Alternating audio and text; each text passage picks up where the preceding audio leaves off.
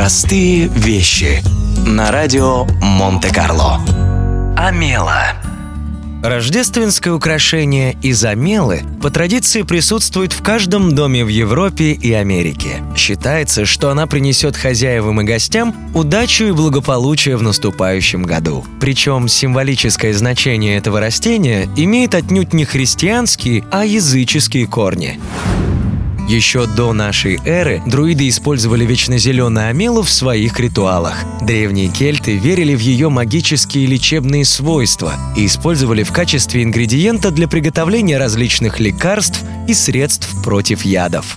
В Древнем Риме Амела была символом мира. По неписанному закону, если противники, даже самые непримиримые, встречались под Амелой, они обязаны были сложить оружие и обняться. У скандинавов же Амела испокон веков ассоциировалась с богиней любви – Фригой. Возможно, как раз поэтому появился обычай целоваться под Амелой. Считается, что этот поцелуй принесет в наступающем году счастье и удачу. Само собой, в первую очередь, в личной жизни. Простые вещи на радио Монте-Карло.